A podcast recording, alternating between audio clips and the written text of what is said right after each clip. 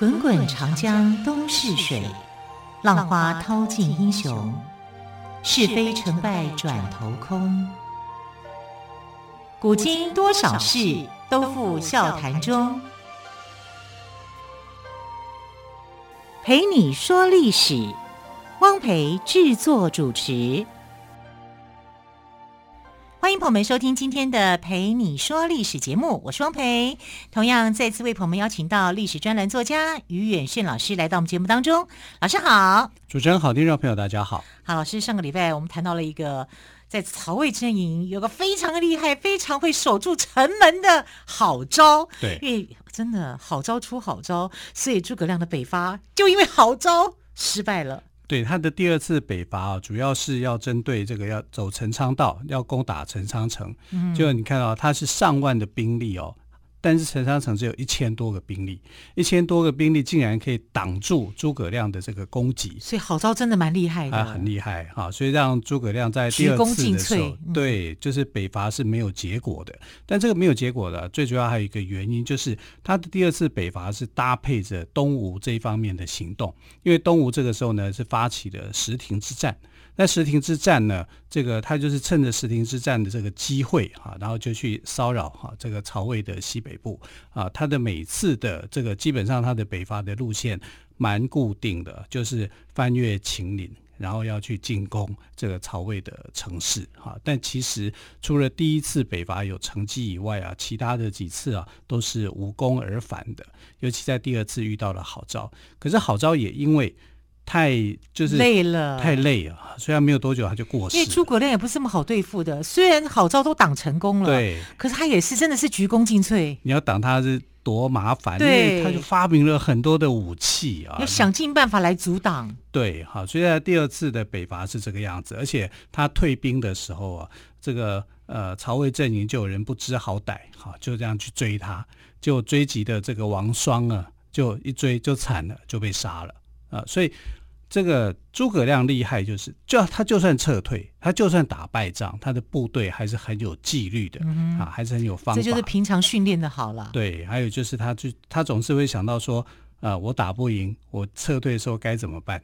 啊，所以他有一个全套的计划啊，所以呃，要对付诸葛亮不是那么样的简单。所以战争哦，就作战哦，真的是要一个很完备的一个训练哦，还有什么各方面的情况都要想好。所以有经验的战将哦，往往能够旗开得胜，并不是他一出生就这么厉害的。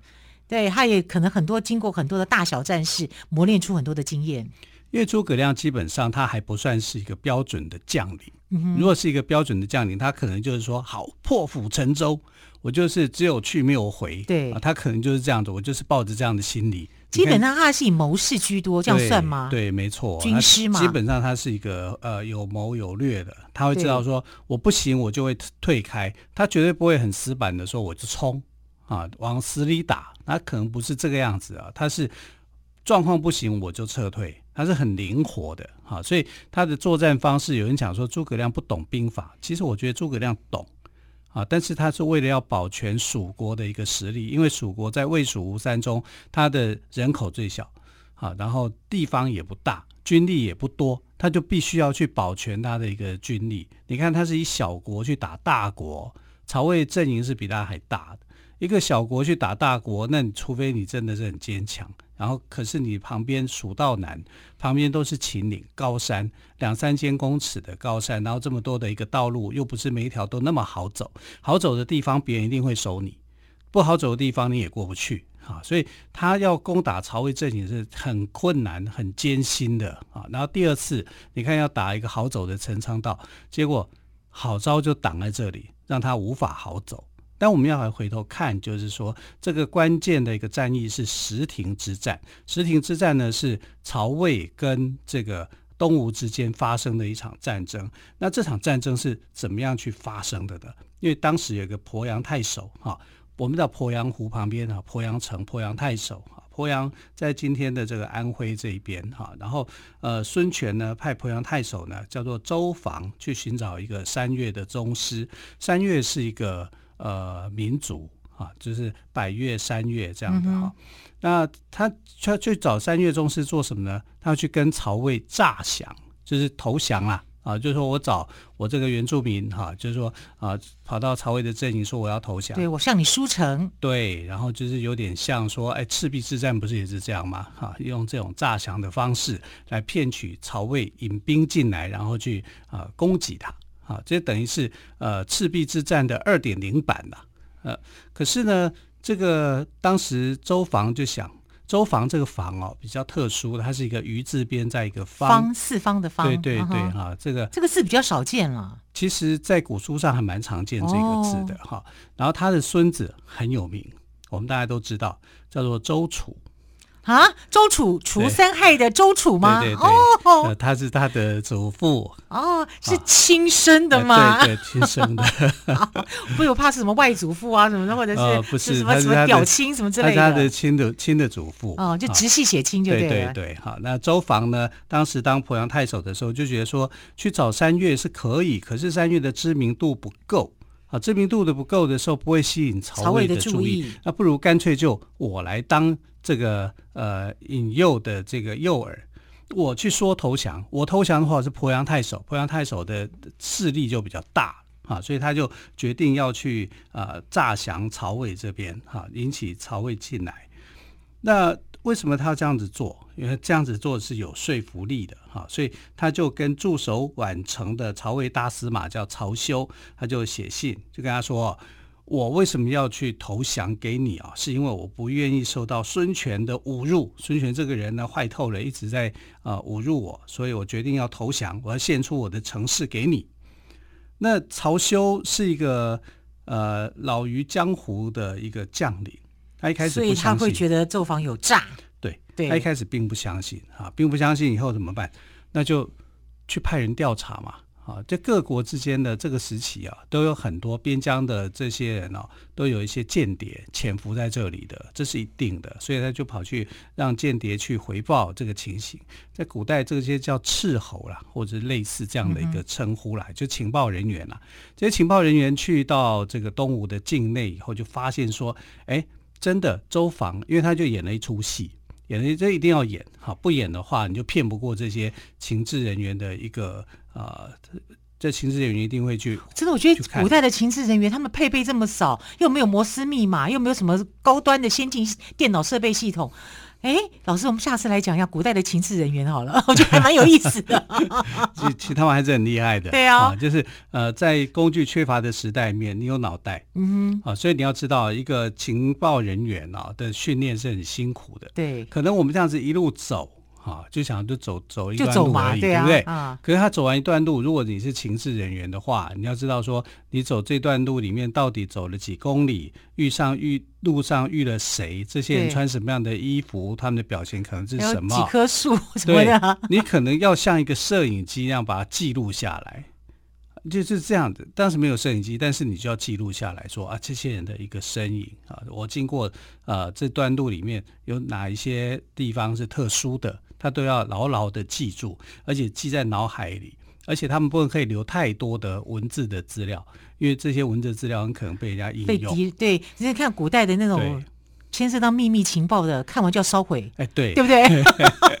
宫廷剧看太多了。对，可是如果在呃三国的话，是不太容易烧啊，是，因为它是木头啊。除非你写在帛书上面，啊、写在写在棉棉的丝织物品上面，好，不然要烧起来是蛮麻烦的哈、嗯。那我们来看，就是曹休，曹休一开始怀疑周防有诈嘛？对，曹休不是那么笨的人哈。但有人在讲说，呃，曹休怎么可能会一下子就相信呢？当然不可能啊，所以他就让情治人员去收集情报，看看怎么一回事。那情治人员就回来就说，呃，这就是那个。啊，当时的孙权哈跟周防起了很大的冲突，那冲突到底原因是什么？不知道，反正就是没事就是冲突了。冲突以后呢，这个孙权就非常生气，想要杀掉他啊。杀掉周防的时候呢，有很多人就去劝嘛，觉得毕竟是一个太守，这个是一个重要的一个位置啊。所以后来这个周防呢，也觉得自己是做错事情啊，所以呢就把他的头发剪断。啊，不是剃光，是剪断。那断法代表什么？代表就是你的人头落地的意思。哇，这样子的意思啊？对啊，所以你看清朝为什么这个呃，乌拉那拉，对呀，乾隆皇帝很介意 说你断法，断法啊，所以在古代里面可能有这样的一个习俗，这样的一个说法。你看在三国里面你就找到了啊，周防他断法，断法来谢罪，表示说我已经人头落地了，我臣服于你了啊，大概是这样的一个意思。可是，在清朝这个断法可能就是另外一个意思，就是说，哎，可能君主死掉了，或者是你旁边的重要的人物过世了，你才会用这种断法的方式，所以那是一个大忌。那周防断法这件事情就引起情治人员的注意了哦，果然有这么一个事情，所以他们就回报给曹休。那曹休就很高兴了，因为呃，其实周防写给曹休的信不止一封啊，所以就写了好几次。好几次以后呢，这个曹休就认定说周防啊，就是被孙权给欺负的人。那孙权欺负他，所以他要把城池给献出来。那这样的。话这个曹休就信任他了啊，就获得曹休的一个信任。那其实，在那个时期哦，东吴有很多的将领，可能就是大小官员了，纷纷投降于曹魏啊，所以曹魏也不觉得说，哎，好像这个周防呃投降是件假的事情啊。但是过去都是虾米嘛啊，但周防来讲就是一条大鱼。好，那得到这个周防这条大鱼呢，所以曹休就很高兴的跟魏明帝报告，要去准备去来接收鄱阳了哦。好，更多精彩的故事，我们先休息一下，稍后再请于远逊老师来告诉我们。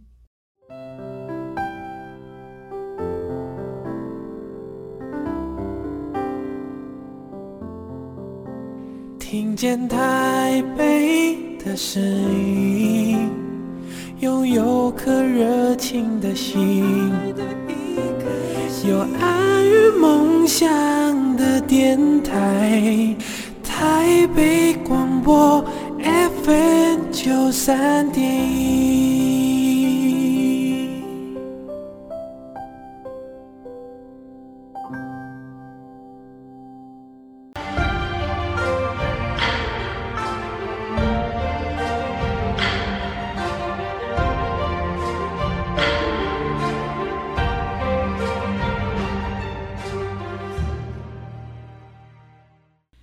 说历史节目，我是汪培。今天特别来宾，历史专栏作家于远逊老师，继续针对诸葛亮的北伐哦，谈到了石亭之战。好，我们刚刚谈到哦，曹休其实是一个很谨慎的大将哦，但是他却相信了周防，他认为周防呢是一条大鱼，所以很高兴的向魏明帝报告，准备要去接收鄱阳。老师，他们接收成功了吗？这个接收当然是没成功啊，因为他是诈降啊。对啊，这就是赤壁二点零版的故事情节再现嘛。对。那我们看到赤壁的时候，曹呃曹操是大败的啊，然后在这个石亭之战一样，曹魏也没有一个很好的一个结局啊，但是他没有那么大败啊，就是呃整个来讲呢，东吴是这个已经就算好了，我就是要打败你啊，但他没有完全去啊，就是说我把你打到底。啊，打到死这样啊，因为其实这个曹魏的兵力还是很强的啊，只是说他获得一个胜仗。那这跟诸葛亮有什么关系？诸葛亮就趁着这个石亭之战，好，他就去攻打了这个陈仓，只是他不知道说陈仓这么难打，就是呃，他不知道陈仓有个好招，对，这骨头太难啃了。啊，就是他如果没有碰到这个的话，当时不是好招去守的话啊，可能他就真的可以打过去啊。但他没想到遇到了一个呃奇才，当然诸葛亮也是一个天才啊。两个奇才，一个奇才，一个天才，两个在那边斗斗半天的结果呢啊，虽然诸葛亮输了，可是郝昭也因为这样的守到最后心力憔悴死了。太累了，太累了，守到累哈。那石亭呢，其实是东吴去配合的，这两边有点像是在呃相互配合哈、嗯，就是说，因为他必须要算是里应外合吗？呃，里应外合不算，应该就是说是相互配合，对相互的配合哈。所以石亭之战，我必须要去发动一个石亭之战，然后我趁这个机会了，我就进行了第二次的北伐啊，然后呃两边去攻打曹魏。那如果你有一方退的话，可能另外一方也就没有办法去继续啊。那石亭之战呢，我们来看最后的结果是怎么样？曹休呢就觉得说，我已经通过调查了，我已经发现说周防是真的被孙权迫害了，这叫苦肉计嘛，啊，那苦肉计成都断法啦，对呀、啊，所以曹休才会相信他呀。对，而且他还修书不是只有一次，嗯、修书了好几次，所以呃，曹休才真正的去注意到说这条真的是一条大鱼。就没想到钓出来是一个大鲨鱼，嗯，就那个曹休呢，好像当兵的口吻，钓鱼钓到了大鲨鱼，哎、摸鱼摸到大白鲨，对对对。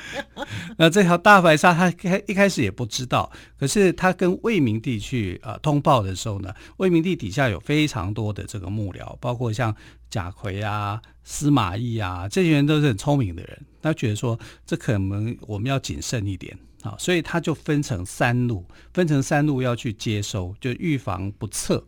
好，就有一路呢，让贾逵在东边，好，叫做呃如须口这个地方，好，去看看这个东吴会不会有其他的动静。另外一路呢，是司马懿守在江陵，好，就是呃要固守荆州这个地盘。好，那当然最主要的这一路接收鄱阳这地区呢，啊是要去到鄱阳城这里把接收回来。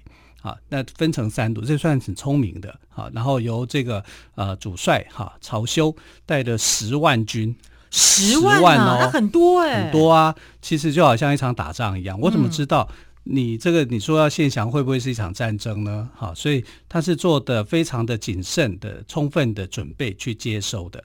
那。被接收的这一方，也就是耍诈的东吴这一方呢，同样也是三路，就是左翼、右翼哈，不一样的人去领导哈，要去防守，要去做进攻。那进攻的这一方，也就是说东吴这一方的主帅，这个主帅我们一定要去提他，因为他实在是太帅了。他叫做陆逊，陆逊对，陆逊一点都不逊啊！在夷陵之战的时候，刘备被陆逊啊火烧连营六百里，打了一场败仗。那算是一个猛将哎，陆逊。陆逊啊，陆逊是一个儒将，儒将吗？儒将对，儒将还这么勇猛。他是一个书生，而且他一开始出场的时候呢，是非常的谦虚、非常的谦卑的一个人。那为什么？那为什么会变得到战场上去了呢？因为孙权喜欢他啊，孙权要用他。其实他跟孙权之间，跟他们家是有仇的，就是孙策那一代哈，孙坚、孙策那一代，江东之虎那个时期，他们把陆家给差点就灭了。那个时候是他，他们是那个江东。那陆逊不会记恨吗？呃，陆逊就没记恨呐、啊，嗯、这算是过去的事情啊。所以孙权是对孙权是启用他的仇家，嗯、哼跟孙权有仇的仇家陆逊。来去抵抗，去抵抗了这个刘备，哎，把刘备打败。不简单，对，是啊，啊，放了一把火，就把刘备给烧的，烧到后来就病终了，啊，就就结束他的生命了。你看，这个是陆逊，结果陆逊在这个时刻呢，同样复制夷陵之战，他就选定了一个地方，成为他的一个作战的关键点。这个点在哪里呢？在石亭。那石亭这个地方有什么特色？就是它是一条非常崎岖的路，而且只有一条路。你古代作战，你只有一条路的时候，我在旁边，我在左右边的时候，我是不是更好攻击你？嗯、对，就把你引导这个地方，你很难回去啊，很难去兼顾去守住你啊。所以这个呃陆逊厉害的地方就在这里啊，所以他把这个呃曹休的部队引到石亭这个地方。那曹休。一到了鄱阳这地区的时候，就知道自己中计了。为什么呢？迎接他的不是这个准备被他接收的军队，是要跟他打仗的军队，那不就中计了吗？嗯，你就知道啊，他已经深入了东吴的腹地。也就是说，我带领的一批人马到这里来，我中计。我虽然中计，可是我人多啊，我有十万军啊，对不对？所以曹休那个时候讲，虽然我中计了，可是你们奈何得了我吗？我是一个大将，好，所以还是展现他的大将的。可是这个地势这么险要，两边夹击的话，他也是退无可退耶。是，所以他就很惨呐。对啊，所以他就被打。事情并不是他想的那么的简单，没那么简单。陆逊可以让你这么简单的想，他就不叫陆逊了。对，虽然他名字有个逊。他一点就不逊，那是他的谦逊，但他人不逊。他应该叫陆逊，没错，这炫臂的酷毙的这样子啊，所以他就打了一场很绚烂的这个战争。哈，在石亭这个地方呢，就把曹休给打败。那曹休给打败，你就彻底。如果说你的十万的军队被他彻底歼灭，然后物资都被东吴这边给拿走的话，哇，那东吴马上就有一个很可观的一个战力啊。可是。还好，就是说魏明帝他们这一群啊、呃，这个君主还有其他的这个谋士，早就想到这个有这样的可能性，所以呢，在东边濡须口的这个呃贾逵，贾逵就一直在想说，哎，我到这边怎么都没有东吴的部队啊？这是一件很奇怪的事情啊，所以他就留心了，留心下来说，会不会是东吴在耍诈啊？因为东吴在这个三国的印象里面就是最奸诈的。啊，孙权就是一个炸包，他常常就是打游击战，打不赢他就撤退啊，然后说话又不诚恳啊，就是没什么信用啊。对，呃，三国的这个将领，曹魏的将领来讲，他们评价东吴的君主是这样的，所以他就认为这个地方是有诈的。那有诈的话，主帅就惨了，也就是曹休啊，曹休，曹休很可能就被因为诈降的东西陷于包围，他就过去救援他。本来曹休跟贾逵之间有一点不和。就没想到贾逵呢，就放弃成见，哈，就去救曹休，去救他，也去支援他。那当然呢，他们是在同一个阵营的啊。是啊，哎，同一个阵营也是会吵架啊，也是会有心结。是啊，你看像蜀汉的阵营里面有多少人是这样的吵架的？魏延跟杨仪不和，跟谁都不和，对不对？跟李严也不和啊，就是常常有这种情形。那曹魏在这个时候呢，就展现了他的团结。啊，你有难我就来救，哈，所以贾逵就去救了、这个。我听得还蛮感动的。对，贾逵就去救支援这个曹休，不然曹休会败得非常的难看，嗯、已经够难看的啊，因为他已经呃死伤了一万多名的士兵，然后一万多个这个呃甲具啊、马匹啊，通通被东吴这边给抢走了。那我们来看哦，就是另外一个人，哎，不是有去那边驻守吗？也在那边那个他怎么都没事啊？都没事的这个人叫做司马懿。兵分三路啊，主帅被围攻，对不对？东边的贾逵来救援，西边的司马懿没事做啊。所以你看，司马懿在这里面扮演的这个角色真是好命啊。对，哎，就好像不关他的事，他就纯粹来郊游一样，啊。对，来个观战。对，对他就是按兵不动嘛。对啊，就是等待救援。在东边的这个。贾逵已经来救援了。贾逵来救援以后呢，就影响到陆逊的判断啊，因为你要知道那时候通讯是不方便，不像我们现在看历史是全面在看。对，他们当事人他们就只能做那个局部的环境来做判断。当下。对，所以他就不敢再去进攻，他就收。所以陆逊就见好就收，不再追击就对了。对，他就不再追击。那不再追击，诸葛亮在这个呃陇右这边哈，在陕西甘肃这里。打好招好守了这么久，他也没有成果，然后东西快吃光了，所以他就赶快就退兵了。所以诸葛亮遇到了难缠的好招，就退兵了。对，哈，所以你看石亭之战，哈，跟这个呃第二次的北伐，它是有一些关联性的啊，甚至连带的第三次的北伐，也因为石亭之战的关系，它是有相互影响的啊。嗯、不过第三次之战的这个北伐哦，就成果来讲哦，在呃诸葛亮的人生记录里面呢。不算是太重的一场战役，为什么呢？因为他就是把两个郡哈、啊、给打败了，但那个两个郡根本没有人想要，曹魏也不想要啊，他就派了一个将领叫陈氏哈、啊、去把这个武都跟阳平这两个郡给收下来，但平常这个这地方人烟稀少，根本没人想去。曹魏就算打赢了也不想要啊，就变成这样子。他但至少这没有什么战略地位就对了。对，就是比较算是一个缓冲区，哦、军事的一个缓冲区。但不管怎么样啦，这也算是诸葛亮的北伐所带来的一个成果了。是，所以在西元二二九年呢，诸葛亮呢就命陈氏。攻下了武都、阳平这两个郡，但是呢，仍然因为粮食补给的问题没有办法久战哦。所以诸葛亮的前三次北伐呢，都是因为粮食不济或者是战术没有办法完成而宣告失败。好，非常谢谢岳轩老师今天跟我们说诸葛亮第三次北伐的故事。更多诸葛亮北伐的故事，就欢迎朋友们明天继续收听喽。亲爱的朋友，我们明天再会，拜拜。